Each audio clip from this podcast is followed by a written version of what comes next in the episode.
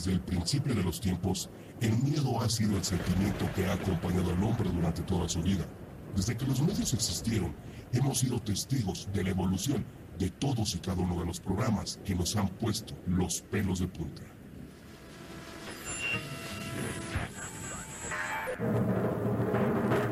El monje loco.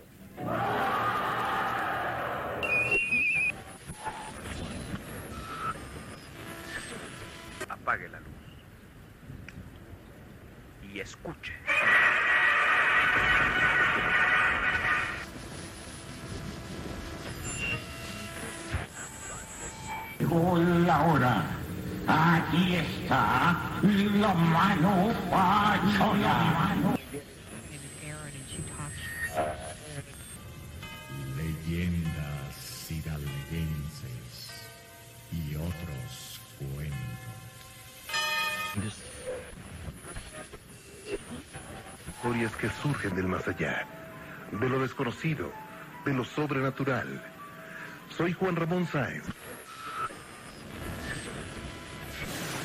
Entonces el primo de este de mi hija le, le dice este, que se le ofrecía, que si necesitaba algo. La viejita nunca le contestó, pero al momento que le habló, la viejita luego luego lo que hizo fue regresarse para irse, pero se iba pegada atrás de la pared. Entonces el primo fue y la siguió, justamente al dar la vuelta de la, de la casa de la, de la esquina, eh, da vuelta a la viejita y a menos de un metro iba el primo, da vuelta al primo y la viejita ya no está.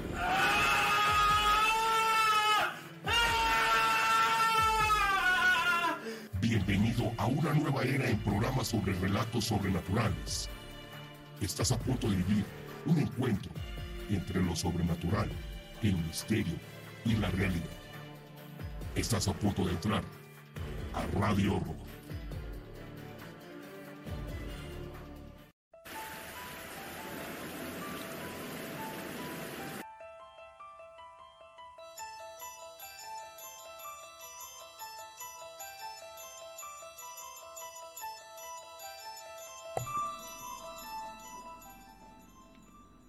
¿Qué tal, amigas, amigos de Radio Horror? Sean ustedes bienvenidos una vez más a este su programa. Mi nombre es Jordán Solís, transmitiendo con el gusto de siempre, como cada jueves en punto de las 11 de la noche. Hoy, hoy tenemos un programa sumamente especial. Hoy es jueves 28 de octubre del año 2021. Hoy, día de San Judas Tadeo, día de San Juditas Tadeo, el santo patrono de las causas difíciles está celebrando su, su fiesta en esta, en esta noche. Esperamos que, pues bueno, hayan ido a, misa los, los, creyentes de San Juditas Tadeo. Pero sobre todo, sobre todo que eh, sepamos encauzar estas, estas creencias religiosas, pero sobre todo llevarlas por un buen camino. Recuerda, puedes contactarnos al 771-341-0429. 771-341-0429. Está a su entera disposición para que ustedes nos llamen, nos manden su nota de audio a través de WhatsApp. Pero sobre todo para que nos llamen y nos cuenten sus historias. Si quieren que nosotros les marquemos, solamente mándenos un mensaje de texto a ese mismo número. Y con todo gusto vamos a hacerles esa llamada para que nos puedan compartir sus historias. Recuerda también seguirnos en todas nuestras redes sociales. Facebook, Twitter, YouTube. Además también en TikTok y en Spotify nos pueden encontrar como Radio Horror. Que por cierto, hace algunos días en el canal de el streamer Fede Lobo, por ahí nos llevamos una gran noticia que salió uno de nuestros... Eh, nuestros casos. Ustedes recordarán este caso de Nash que subimos aquí ya hace algunos, algunos meses. Pues bueno, por ahí el, el gran Fede Lobo nos escuchó y de hecho hace mención de este de este su canal Radio Horror.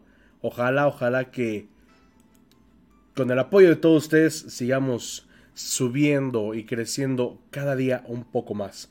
Celia Valencia, buenas noches, señor Solís, ya lista para escucharnos. Saludos desde Chavarría, muchísimas gracias por estarnos escuchando. Vámonos rápidamente a iniciar con este programa con una leyenda hidalguense. Ya recordemos que, pues bueno, eh, se acerca el Día de Muertos, que por cierto, el próximo lunes, a partir de las 11 y hasta la 1 de la mañana, estaremos transmitiendo y escuchando sus historias de terror aquí en Radio Horror. Así que no se lo pueden perder. Son exactamente las 11 de la noche con 6 minutos tiempo del centro de México. Vámonos con eso que se llama Regresó de la Muerte y nosotros continuamos aquí en Radio Horror. Viene un capítulo más del libro de las historias ocultas de la mano peluda. Interpretación de sueños y sobre todo un poquito de historia de San Juditas Tadeo.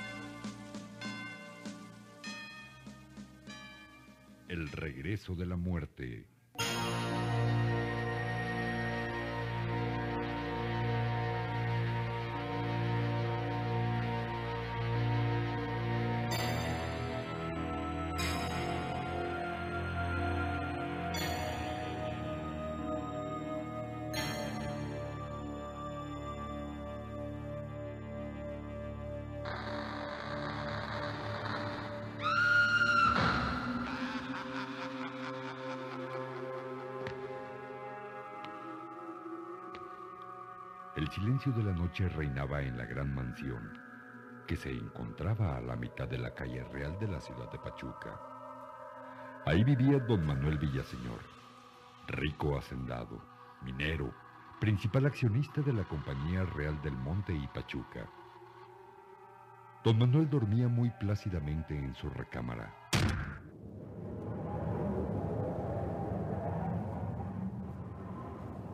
Cuando de pronto una gélida ráfaga de aire abrió las ventanas despertándolo violentamente. Oh, ¿Qué pasa? Pero algo lo paralizó de miedo al escuchar una voz. Manuel, ven. ¿Qué? No puede ser. Juraría que es la misma voz de Rosario. Manuel, te estoy esperando. El lamento se fue perdiendo entre los grandes pasillos y jardines de la casa. Amor mío, ven. Manuel Villaseñor se asomó tras la ventana. Dios mío, ahí está Rosario. Puedo verla. A don Manuel se le erizaron los cabellos por el miedo, pues Rosario había muerto dos años atrás. No puede ser. Me estoy volviendo loco. Es obra de mi imaginación. Mi conciencia se siente culpable por no haber cumplido el juramento de amor eterno que le hice. Don Manuel Villaseñor regresó a su recámara y trató de dormir, aunque no lograba conciliar el sueño. Los recuerdos regresaron a su mente y apareció la figura de su difunta esposa, una mujer muy bella.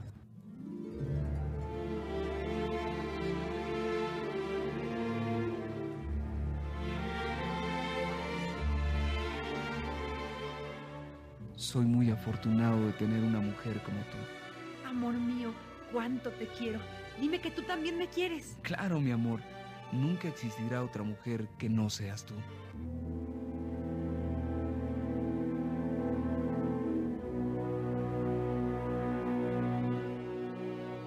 Pero ya estaba escrito que aquel gran amor no fuera duradero. Rosario enfermó. Me estoy muriendo, mi amor. Me has hecho muy feliz. Solo lamento no vivir más. Siempre te querré. Nunca volveré a amar a nadie. ¿Me lo juras, amor? En un momento desesperado, Manuel prometió algo. Algo de lo que se arrepentiría más tarde. Te juro que tú serás la única mujer en mi vida. Te tendré siempre en mi mente y nadie, óyelo, nadie ocupará tu lugar, ni en mi corazón, ni en esta casa. Muero tranquila al saberlo. Si no me cumples, voy a regresar de donde me encuentre a recordártelo. ¡No me deje, Rosario! ¡No! ¡Moriré de tristeza! ¡No! Pero Rosario dio el último suspiro. Después del sepelio, Manuel se encerró durante varios días en su habitación llorando su dolor.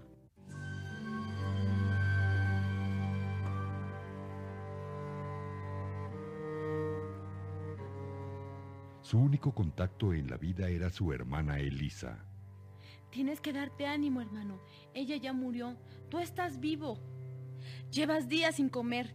Te puede hacer mal. No tengo hambre. Además, sin Rosario, quisiera morirme. Esa será la voluntad de Dios y no la tuya. Anda, acompáñame al jardín. Déjame.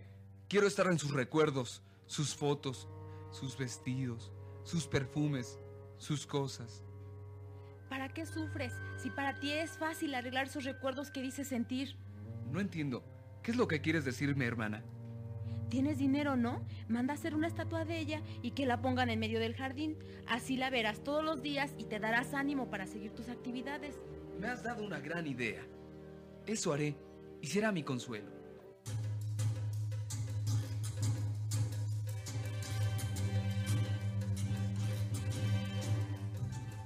Con esa idea, Manuel mandó traer a un famoso y reconocido escultor para que le hiciera el trabajo. Deseo que la estatua la haga de cuerpo entero y de tamaño natural. Estas fotos le servirán de modelo. Ella medía unos 75. Mande traer el mármol donde usted crea conveniente. Por dinero no paremos. Y hágala lo más pronto posible. El escultor puso manos a la obra. Trabajó afanosamente y en unos cuantos meses ya estaba terminada. ¡Qué belleza! exclamó Manuel cuando la vio. Es como si Rosario hubiera resucitado. Permanecerá para siempre aquí, donde yo pueda verla y admirarla.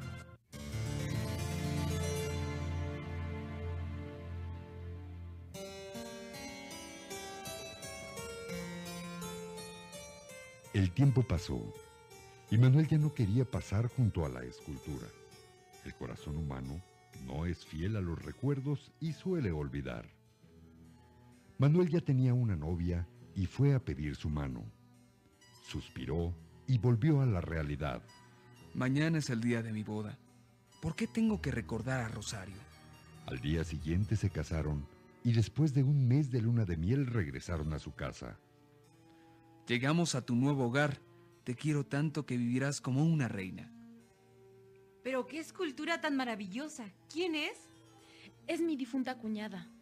Manuel, visiblemente perturbado, apresuró el paso jalando del brazo a su esposa y pensó, Soy un estúpido. Debí quitar esa escultura de ese lugar. Bueno, ya ni modo.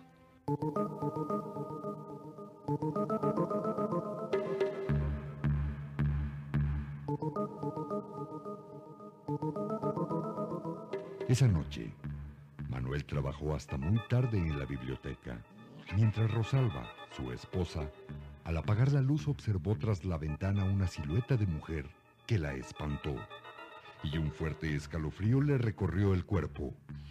Dios mío, ¿quién será? Rosalba gritó muy fuerte con voz titubeante. ¿Quién está ahí?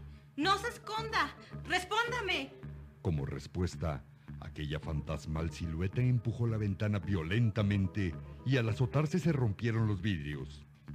¡Ave María Purísima! ¡Auxilio, Manuel!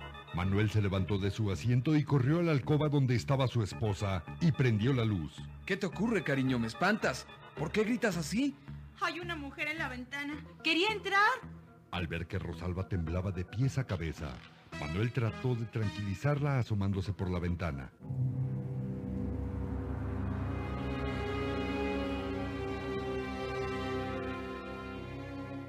No hay nadie, mi amor, son tus nervios. Olvídalo, vamos a dormir.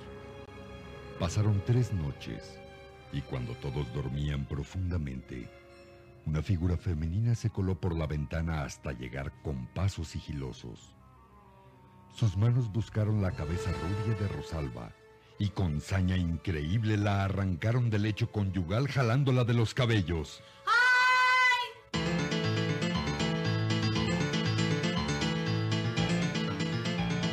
Se escuchó un golpe seco cuando la cabeza de Rosalba cayó al suelo, abriéndosele y quedando muerta instantáneamente.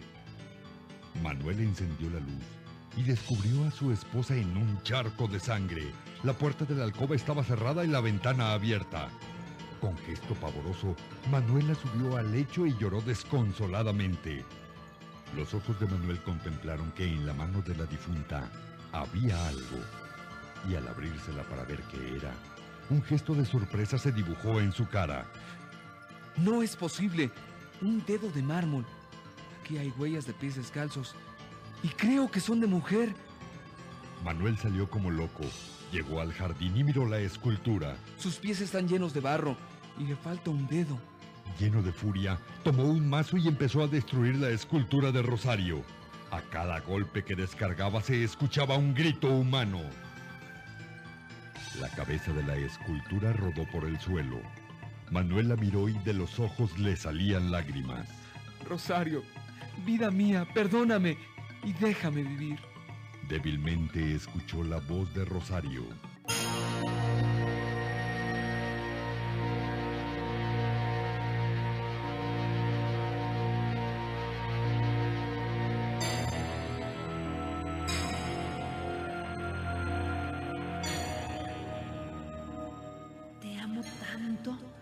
No pude soportar que no cumplieras el juramento que me hiciste.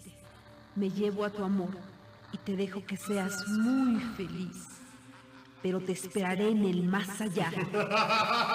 Y no jures nunca lo que no puedas cumplir.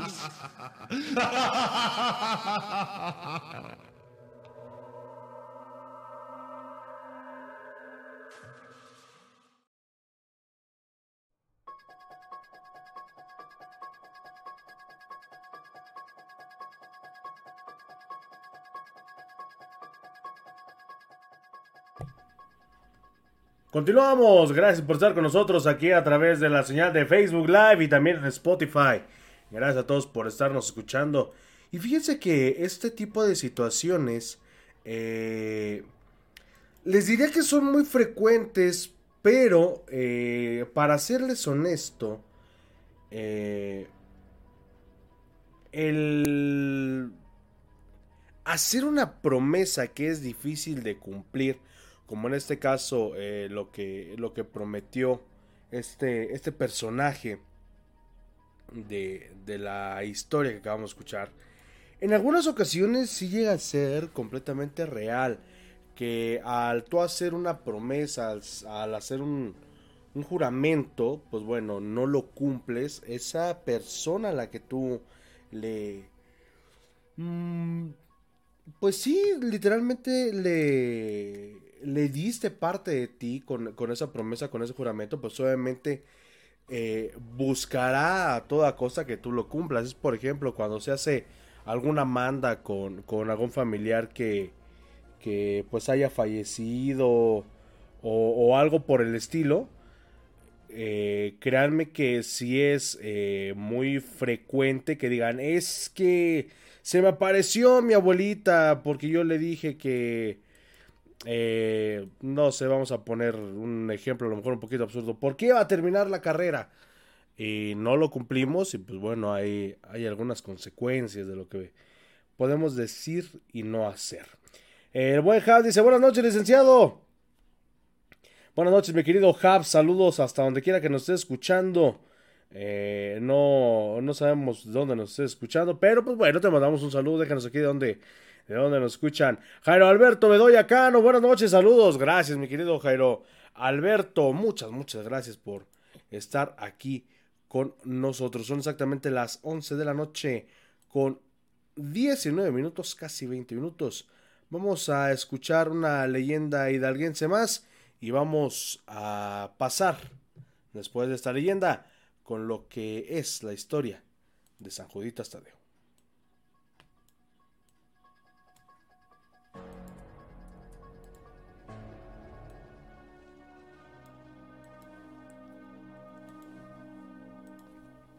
El libro viejo.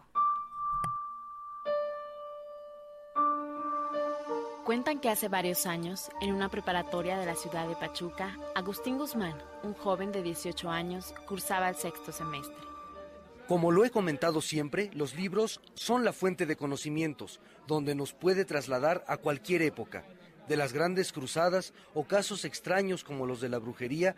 Y ya que tocamos este tema tan interesante como tarea, mañana me traen un relato de la Santa Inquisición. Pueden irse. Que tengan buena tarde.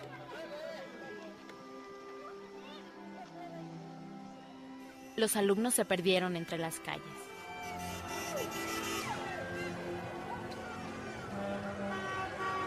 Ah, en la calle de Allende hay una librería que tiene de todo. A ver si encuentro el libro que necesito para mi tarea. Cuando llegó a la librería, estaba cerrada. Híjole, ¿ahora dónde lo voy a comprar? Caminó por las calles de Venustiano Carranza y había un local donde vendían libros viejos. Entre los anaqueles buscó el libro que necesitaba. Ojeó algunos y leyó varios títulos. En lo alto del anaquel sobresalía un libro grueso que se notaba maltratado, con carátula de piel. Al mirarlo le llamó la atención. Tenía una pintura que parecía real. Un diablo le enterraba la espada al arcángel Gabriel y la sangre machaba la carátula del libro. Esto parece de verdad, como si acabara de suceder. ¡Ay! Ya me dio escalofrío. Sin dejar de mirarlo, lo llevó con el dueño de la librería. ¿Cuánto vale este libro, señor? 300 pesos. Es muy antiguo. Agustín lo llevó a su lugar. No le alcanzaba el dinero para comprarlo. Al dejarlo, la pintura se movió y Claro vio que el demonio atravesaba al arcángel. No, no puede ser. Agustín lo volvió a tomar y al ver que el dueño de la librería estaba distraído, lo metió en su morral y tranquilo salió del local. Sentí miedo al robarme el libro. Fue como si alguien me ordenara hacerlo. Llegó a su casa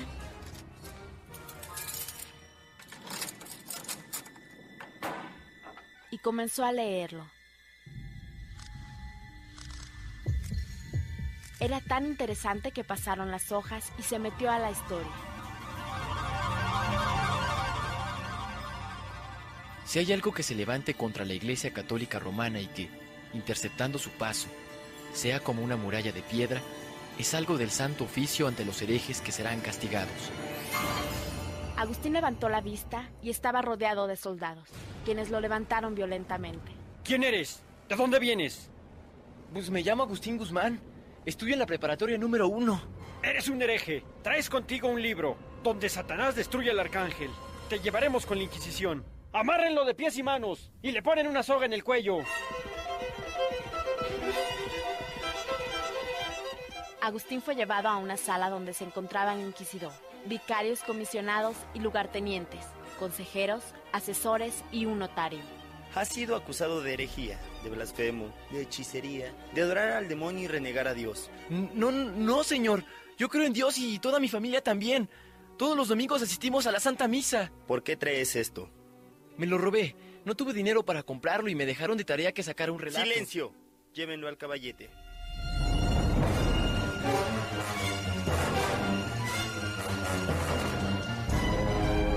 Agustín fue colocado sobre el caballete, con las piernas fuertemente atadas. Los pies descalzos eran untados de grasa.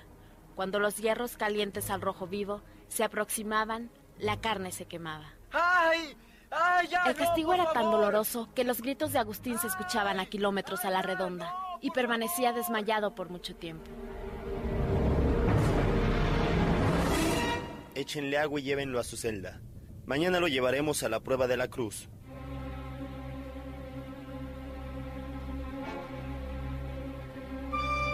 Al día siguiente lo llevaron a la prueba de la cruz, que consistía en meter al fuego una cruz de hierro hasta que se pusiera al rojo vivo, que después era colocada en la espalda del acusado. Se la ponían tres días y tres noches. Si era inocente, no tenía que aparecer ninguna huella. Es culpable. Llévenlo a la hoguera y será quemado vivo. ¡No! ¡Por favor, déjenme! ¡Ya no aguanto!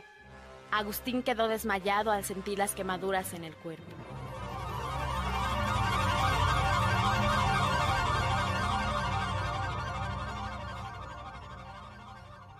Al despertar tenía la ropa quemada.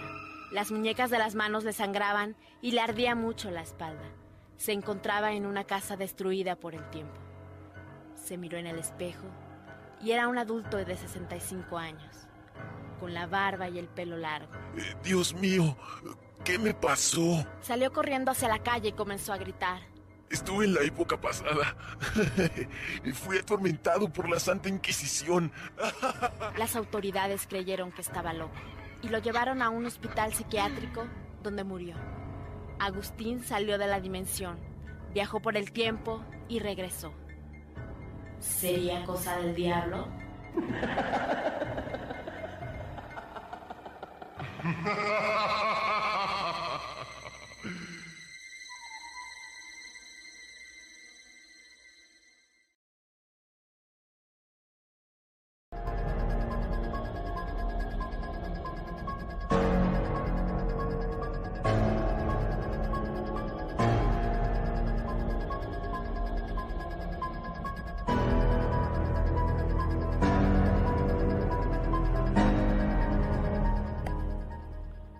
Continuamos, gracias por estar con nosotros aquí a través de la señal de Facebook Live y también a través de Spotify. Son exactamente las 11 de la noche con 26 minutos.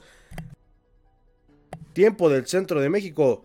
Estamos completamente en vivo y en directo transmitiendo desde la ciudad de Pachuca Hidalgo. Pues bueno, hablando de que el día de hoy se celebró el día de San Juditas Tadeo, vamos a a, platicar un poquito de, esa historia.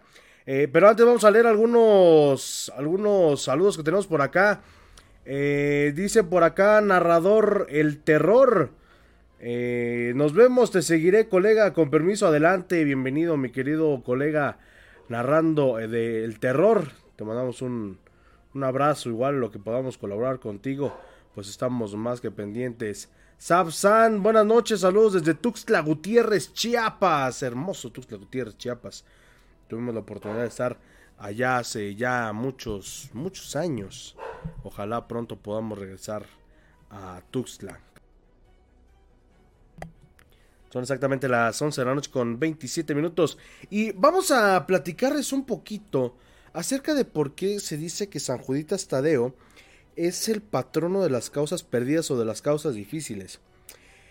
Este título se debe a que Jesús en ciertos momentos señaló que quien necesitara algún favor, eh, un favor complejo, difícil, se acercara a este apóstol. Fíjense nada más. Eh, ellos, según la Agencia Católica de Informaciones de la Santa Brigada de Suecia, es por eso que San Judas Tadeo es venerado por quienes tienen un problema imposible, lo que lo ha convertido en una de las figuras con más devotos a lo largo de nuestro territorio, pero sobre todo también en, algunos otros puntos del globo. Muchas personas consideran eh, a este apóstol como el santo de los delincuentes y, y narcotraficantes.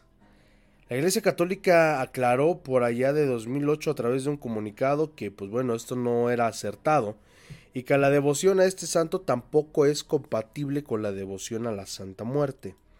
Eh, pues bueno, sabemos que son dos cosas muy, pero muy distintas en, cierto eh, aspecto, vamos a decirlo así, de, la vida. Pero pues bueno, qué, mejor que, que la iglesia, ¿no? Sea quien, quien diga todo, todo eso. Fíjense que eh, esta parte de San Juan Tadeo, vamos a, realizar una, oración al final de, este... Eh, de este programa, justamente para eh, San Tadeo, para toda la gente que, crea y sea devoto de, de ese salto, pues pueda unirse en, oración con, nosotros. ¿Quién fue San Juditas Tadeo? San Juditas Tadeo eh, fue uno de los doce apóstoles de Jesucristo. También eh, se le llegó a conocer como Judas de Santiago, uno de los nombres con los que se asociaba a esta figura.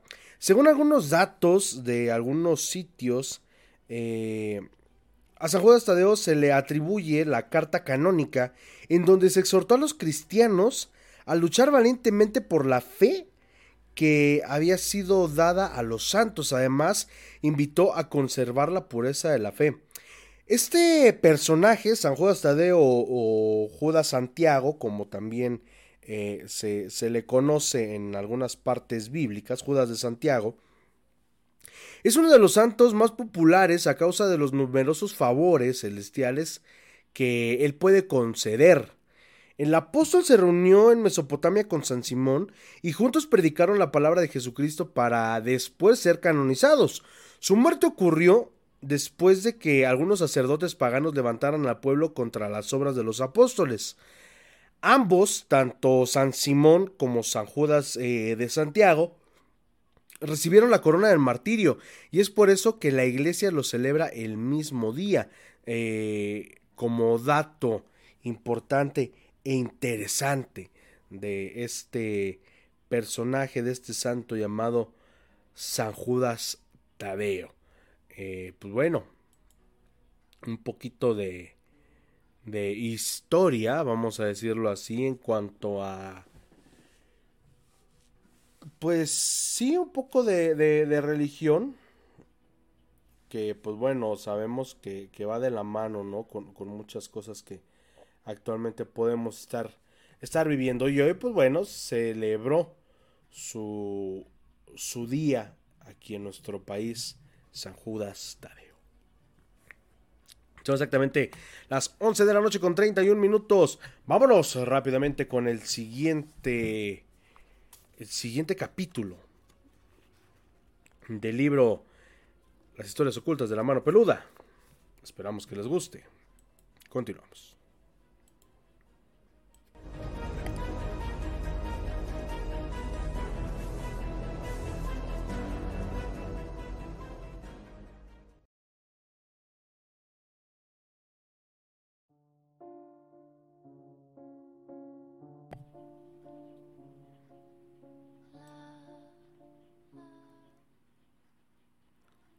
Las historias ocultas de la mano peluda, publicado por Editorial Planeta en el año 2004, escrito por Juan Ramón Sáenz. Hoy tenemos para todos ustedes El fantasma del avión. Esperamos que les guste.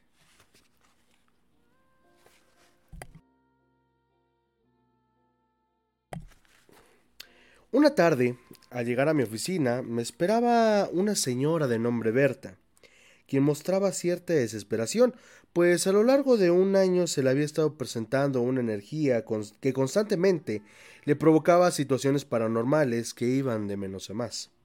Pasamos a la oficina y me refirió que durante las primeras manifestaciones al inicio de esta pesadilla, ocasionalmente le llegaban momentos de tristeza profunda, que no tenían razón de ser.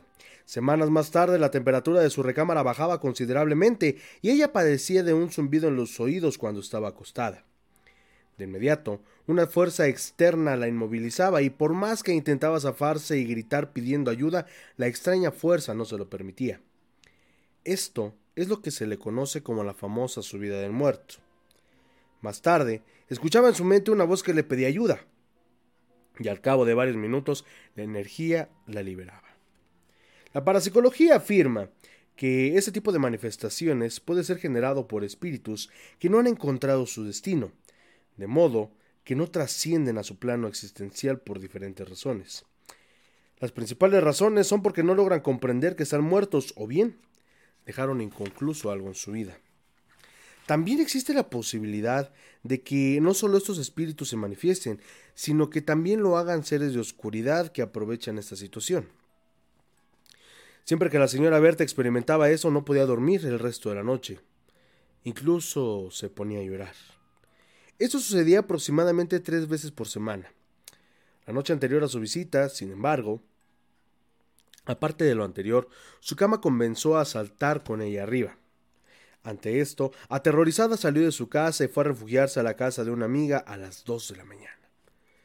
Berta, una viuda acaudalada que vivía con un hijo, Toda su vida se había mostrado escéptica ante lo sobrenatural y se negaba a aceptar lo que ocurría. En cuanto relataba estos hechos a sus amigos y familiares, desafortunadamente nadie le creía, y en alguna ocasión le dijeron que estaba loca, lo cual inclinó a acudir con un médico que le practicó unos exámenes. Tales pruebas indicaron que se hallaba bien de salud física y mental. Berta estaba segura de que yo la escucharía sin burlarme y sin pensar que tenía algún malestar de la cabeza. Continuó la narración y mientras platicaba su mientras platicaba se echó a llorar con mucho desconsuelo. Quería entender qué era lo que le pasaba. Tenía mucho miedo de estar loca y me advirtió que no quería decir todo al aire para que no se conociera su identidad. Angustiada me expresó. Dígame que sí me cree, Juan Ramón, porque de verdad me estoy volviendo loca. Le indiqué que se tranquilizara. Fuera esto lo que fuera, solo se iba a solucionar si ella permanecía serena. Una vez que se calmó, me dijo que en ocasiones escuchaba la mano peluda y que acudía a mí porque tenía la necesidad de que alguien escuchara y comprobaran que lo que estaba viviendo era real. Así, escaparía de la angustia que le provocaba pensar que pudiera sufrir un trastorno mental. Casi me suplicó que la acompañara en ese momento a su casa para que me cerciorara de lo que había, de que lo que ella me contaba y lo que me había referido no eran mentiras. Además, debía sacar ropa y otras cosas porque no estaba dispuesta a quedarse una noche más en esa casa. La amiga con la que había pasado la noche se había negado a acompañarla porque tenía miedo. Su chofer, después de enterarse de lo que ocurría, no se atrevía a entrar a la casa. Su hijo. su hijo se hallaba de viaje. Para más, las dos sirvientas habían renunciado al trabajo por los temores que les despertaba la situación que la señora estaba viviendo. Al verla tan desesperada, dejé lo que estaba haciendo y la acompañé. Abordamos un lujoso coche y en el camino indagué acerca de las creencias religiosas de la señora. Me dijo que sentía mucha devoción por el Maestro Jesucristo, pero que rara vez hacía oración. Le repetí que en el programa tantas veces se ha mencionado el pastor Guaso acerca de la fuerza de la fe. ¿Y por qué no había hecho algo como eso? me indicó que ni siquiera tenía una Biblia. Así que de camino pasamos a comprar una y le propuse que llegara que al llegar iniciáramos la oración con el Salmo 91 y 121. En la medida que crecía su fe, concluí la horrible pesadilla se extinguiría. Llegamos a una enorme residencia en una de las colonias más exclusivas de la Ciudad de México. Al entrar, encontramos a su hijo que se había adelantado de su regreso de su viaje. Berta lo abrazó y entre lágrimas le platicó lo que estaba ocurriendo la noche anterior, y acabó suplicándole que jamás la volviera a dejar sola. Luego me presentó con él y le expliqué que posiblemente el espíritu de una persona muerta por homicidio, accidente o suicidio es la que se hallaba sometida por seres de oscuridad o por alguna causa que no había encontrado a la luz. Es por eso que se le manifestaba a doña Berta en busca de ayuda. Pero era posible que, además, un ser de oscuridad estuviera causándole problemas para asustarla. Y lo que convenía hacer era precisamente orar, por lo que invité al joven a hacerlo con nosotros, en la habitación de su madre. Él no estaba del todo convencido, pero aceptó. Nos dirigimos a la habitación de doña Berta y yo iba preocupado porque no sabía qué encontraríamos en ese cuarto. Subíamos cada vez más tensos las escaleras que conducen al primer nivel, yo orando para que Dios nos protegiera. Cuando sentí claramente que alguien me tiró del brazo y caí tres o cuatro peldaños. A su vez, doña Berta y su hijo dieron un grito espantados. No sé qué me impresionó más, que me hayan jalado, el grito, o quizá la caída. Afortunadamente el accidente no me causó lesiones. Me incorporé y me di cuenta de que una cruz bendita que siempre traigo en el cuello estaba en uno de los escalones, pues había roto mi cadena. No quise suponer nada extraño, solo la recogí y la puse en la bolsa de mi camisa. La tensión creció en mí, pues estaba seguro de que alguien me había tirado el pie. Y ese alguien tal vez no deseaba que entráramos a la recámara. Me preguntaron si estaba bien y respondí afirmativamente, pero nunca les dije por qué me había caído. Si Berta o su hijo leen este libro sabrán que inventé lo del tropezón para que no se alarmaran, pero en verdad el temor estaba en mí, y es por eso que oré con más fe. El joven mencionó que mejor nos esperaría en la sala. Supongo que le dio miedo, y Berta le recriminó. No, tú dices que no crees en eso, ¿verdad? Y hasta me dijiste que estaba loca. Pues ahora nos acompañas para que te convenzas de que hay algo en ese cuarto y por fin creas que te he dicho todo el tiempo la verdad. El joven no tuvo más remedio que acompañarnos. Al abrir la puerta fue notoria la baja de temperatura. Todo se encontraba como la señora lo había dejado la noche anterior. Nos dispusimos a orar. Estábamos justamente persinándonos cuando sorpresivamente la colcha de la cama se deslizó al piso sin que, obviamente, nadie hubiera podido hacerlo. Solo el hijo de doña Berta y yo nos dimos cuenta del techo, y al verle la cara de sorprendido le hice la seña que no dijera nada y que se pusiera a orar. Permanecimos orando unos veinte minutos. En ese momento la luz del día se alejaba, así que le pedí al joven que encendiera la luz. Lo hizo y los tres focos de un candil de esa habitación estallaron inmediatamente, lo que provocó que nos impresionáramos aún más. El joven salió corriendo.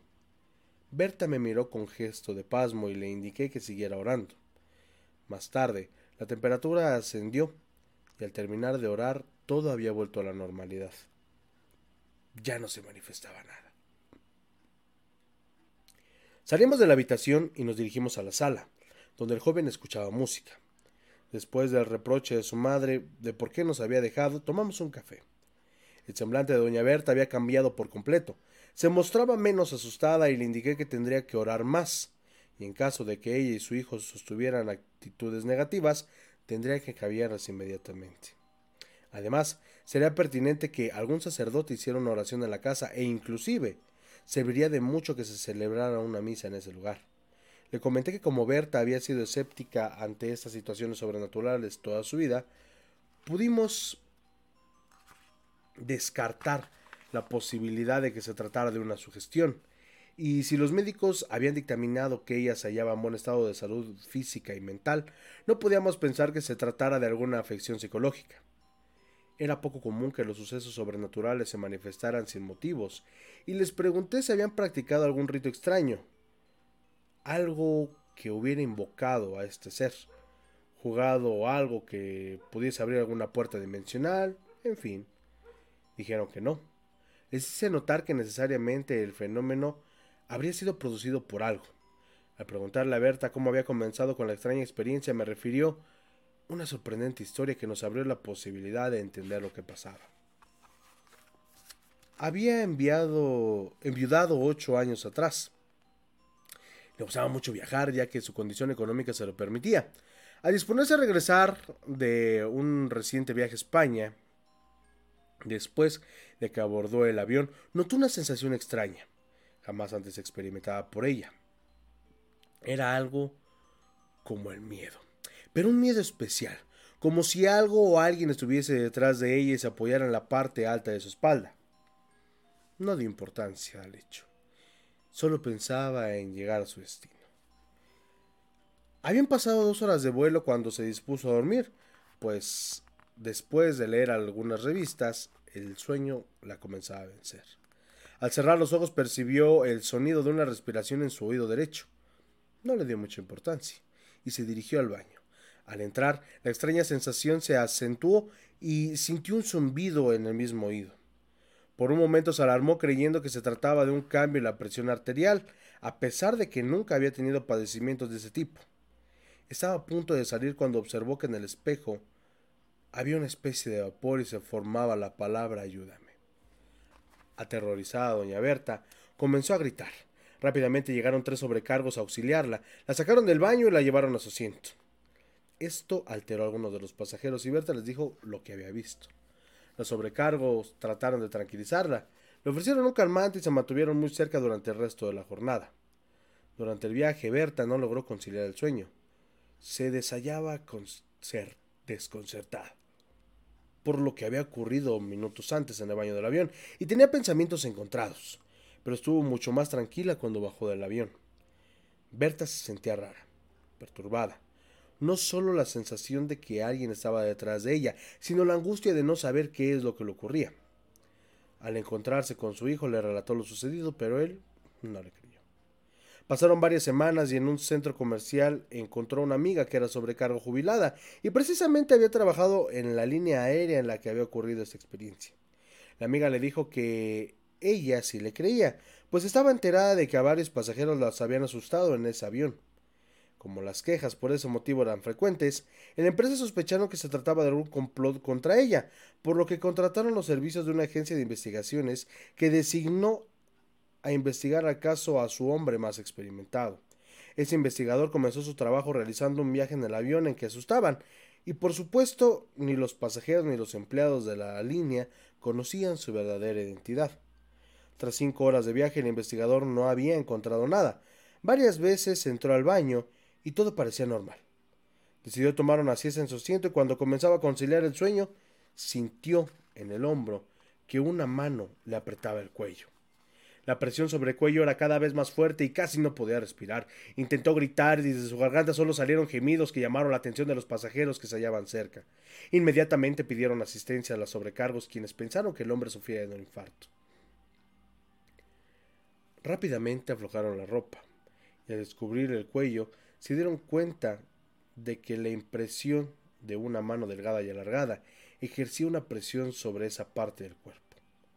No podían hacer nada y los pasajeros se alarmaron bastante. El hombre se veía muy pálido y a punto de perder el conocimiento.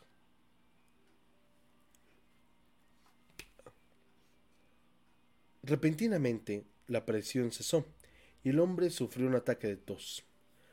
Al recuperarse, le platicó a los sobrecargos que algo había intentado estrangularlo y que no entendía qué es lo que pasaba en ese avión. Lo tranquilizaron, le ofrecieron una bebida y el hombre llegó a su destino sumamente impresionado.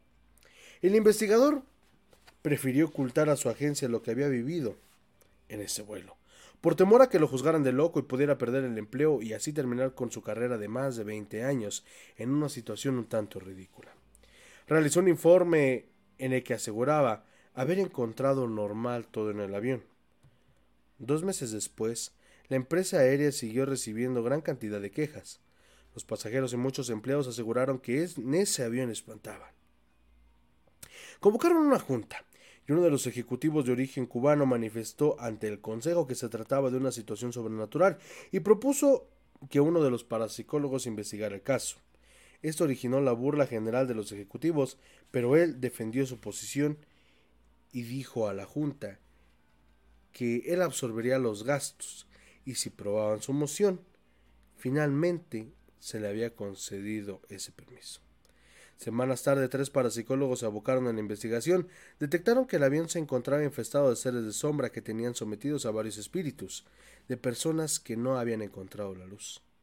Entraron en contacto con las almas y le preguntaron por qué se encontraban alojadas en ese avión. Los espíritus dijeron que sus cuerpos habían fallecido en un suicidio colectivo en una isla, años atrás, y que precisamente en ese avión fueron trasladados sus restos a su país de origen. Los parapsicólogos realizaron varios ritos y enviaron a los espíritus a su destino, los seres oscuros al lugar que les correspondía, como debería de haber sido. Las conclusiones de los parapsicólogos sorprendieron a los ejecutivos de la empresa aérea. Más aún, cuando consultaron la bitácora de vuelo, en la cual efectivamente comprobaron que esa aeronave algún día había sido transporte de algunos cadáveres. A partir de entonces no se presentó queja alguna en ese avión. Después de escuchar la situación que vivía Berta, se aclaró. Lo más seguro era que uno de esos espíritus y seres de sombra se le hubiera prácticamente pegado, y por eso se le manifestaba. La historia siguió, la señora siguió orando en compañía de un sacerdote de su comunidad y juntos lograron ahuyentar a tales energías, con lo que la recámara quedó completamente libre de situaciones extrañas. Aunque en la habitación de Berta había dejado de espantar, ella nunca podría olvidar lo que allí sucedió. Así que prefirió mudarse al interior del país y actualmente vive tranquila.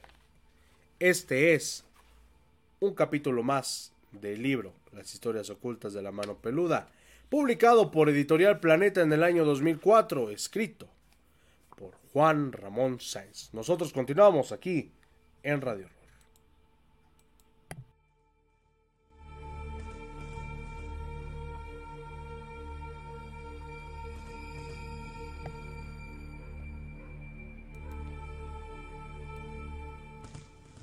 Continuamos, son exactamente las 11 de la noche con 50 minutos. Qué rápido se nos pasó el tiempo. De verdad que el tiempo se me fue literalmente como agua. Eh, no tenemos algún saludo por acá. Pues bueno, vamos antes de finalizar el programa a escuchar una reflexión. Así es, vamos a, a compartir con ustedes una reflexión para terminar este este programa. Recuerden que tenemos una cita el próximo lunes hablando del Día de Muertos, próximo lunes primero en punto de las 11 de la noche vamos a leer el tarot de los trolls, vamos a leer el siguiente capítulo que es el de la casona de Fidel, para que ustedes estén muy, pero muy pendientes de este, eh, de este programa especial para este próximo día primero. Así que pues bueno, ya lo saben. Aprovechando que, pues bueno, ya muchos están en clases presenciales, de que poco a poquito comienza esto a volver a la normalidad, queremos dejarlos con esta reflexión que se llama El Maestro y el 5%. Esperamos que les guste.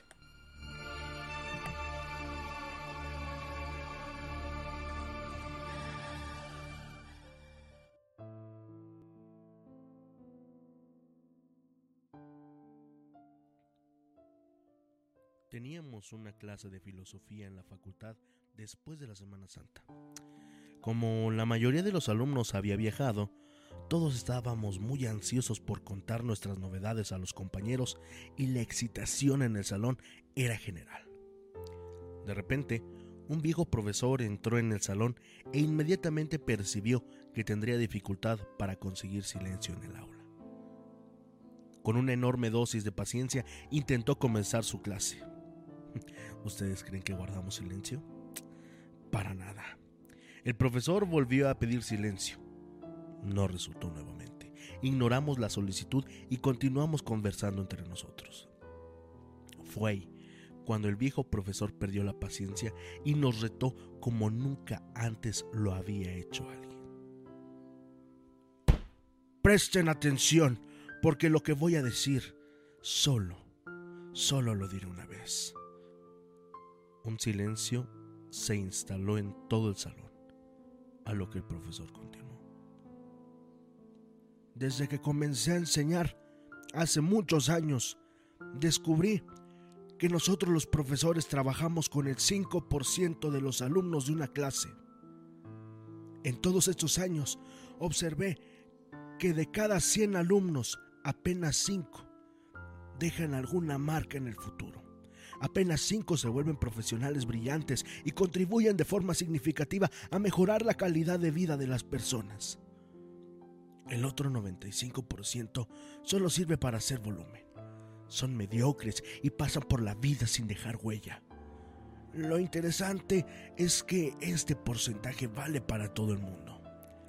Si ustedes prestan atención, notarán que de 100 profesores, apenas 5 son los que hacen la diferencia. De 100 médicos, apenas 5 son excelentes. De 100 abogados, apenas 5 son verdaderamente profesionales. Y podría generalizar más.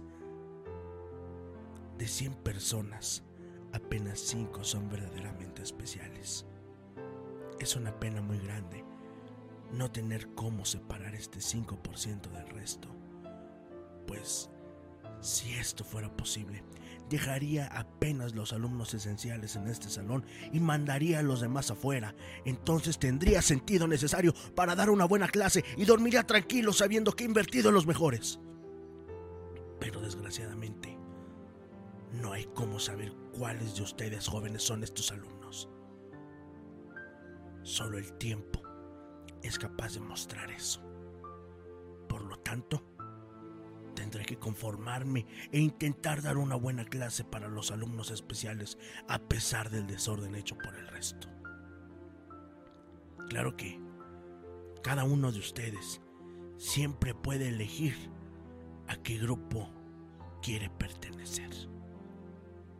Gracias por la atención y vamos a iniciar la clase. No es preciso describir el silencio que se hizo en la clase en ese momento, ni el nivel de atención que el profesor consiguió después de aquel discurso. El reto, el reto nos tocó a todos, pues el curso tuvo un comportamiento ejemplar y en todas las clases de filosofía durante el semestre, a final de cuentas, ¿a quién le gustaría ser clasificado como parte del montón? Hoy, hoy no recuerdo muchas cosas de la clase de filosofía, pero del reto de ese profesor nunca más me olvidé. Para mí, ese profesor fue uno de los del 5%. Esos profesores que hacen diferencia en las vidas. De hecho, percibí que él tenía razón. Y desde entonces he hecho todo para estar en el grupo del 5%, pero, como dijo él, no hay cómo saber si vamos por el buen camino o no. Solo el tiempo dirá a qué grupo pertenecemos. Sin embargo, sin embargo, una cosa es muy cierta. Si no intentamos ser especiales en todo lo que hacemos, si no intentamos hacer todo lo mejor posible, seguramente seremos uno más de ese montón.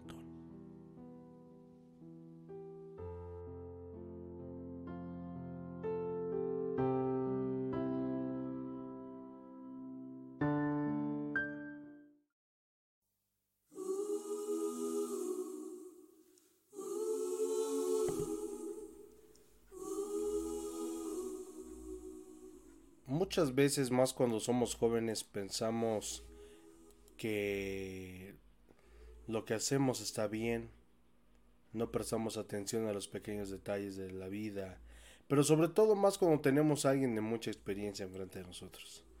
Pensamos que tenemos la respuesta a todo y desafortunadamente las cosas no son así.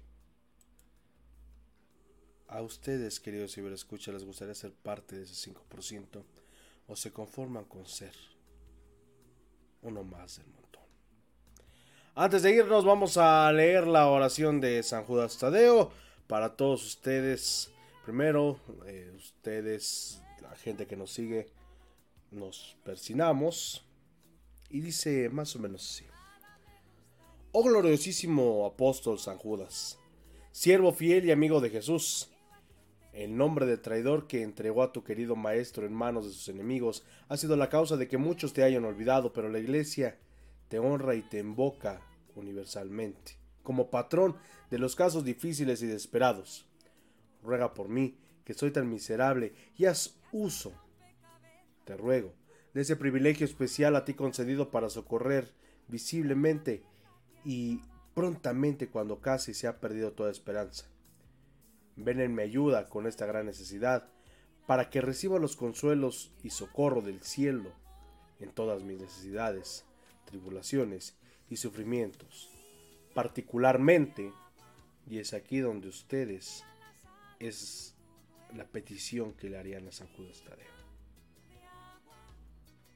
Y para que bendiga a Dios contigo y con todos los escogidos por toda la eternidad te prometo, glorioso San Judas, acordarme siempre de este gran favor y nunca dejaré de honrarte como a mi especial y poderoso protector y hacer todo lo que pueda para fomentar tu devoción. Amén. Esa es la oración a San Judas Tadeo. Esperamos que les haya servido de un poco, pero sobre todo, sobre todo de que todo lo hagan de corazón que disfruten, disfruten de la vida. Muchísimas gracias. Gracias por habernos acompañado. Recuerden, tenemos una cita todos los jueves en punto de las 11 de la noche a través de Radio Horror. Próximo, próximo lunes primero de noviembre en punto de las 11 de la noche y hasta la 1 de la mañana. Radio Horror, programa especial de Día de Muertos. Muchas historias que contar, muchas leyendas que compartir. Tendremos la lectura del caso de la casona de Fidel. Mucho más aquí en Radio Mi nombre es Jordán Solís, agradeciéndoles como cada semana que nos hayan acompañado en esta transmisión. Recuerden, sean felices donde quiera que estén, pero sobre todo, llévense una sonrisa. Son gratis, que tengan una excelente noche y un feliz Día de Muertos.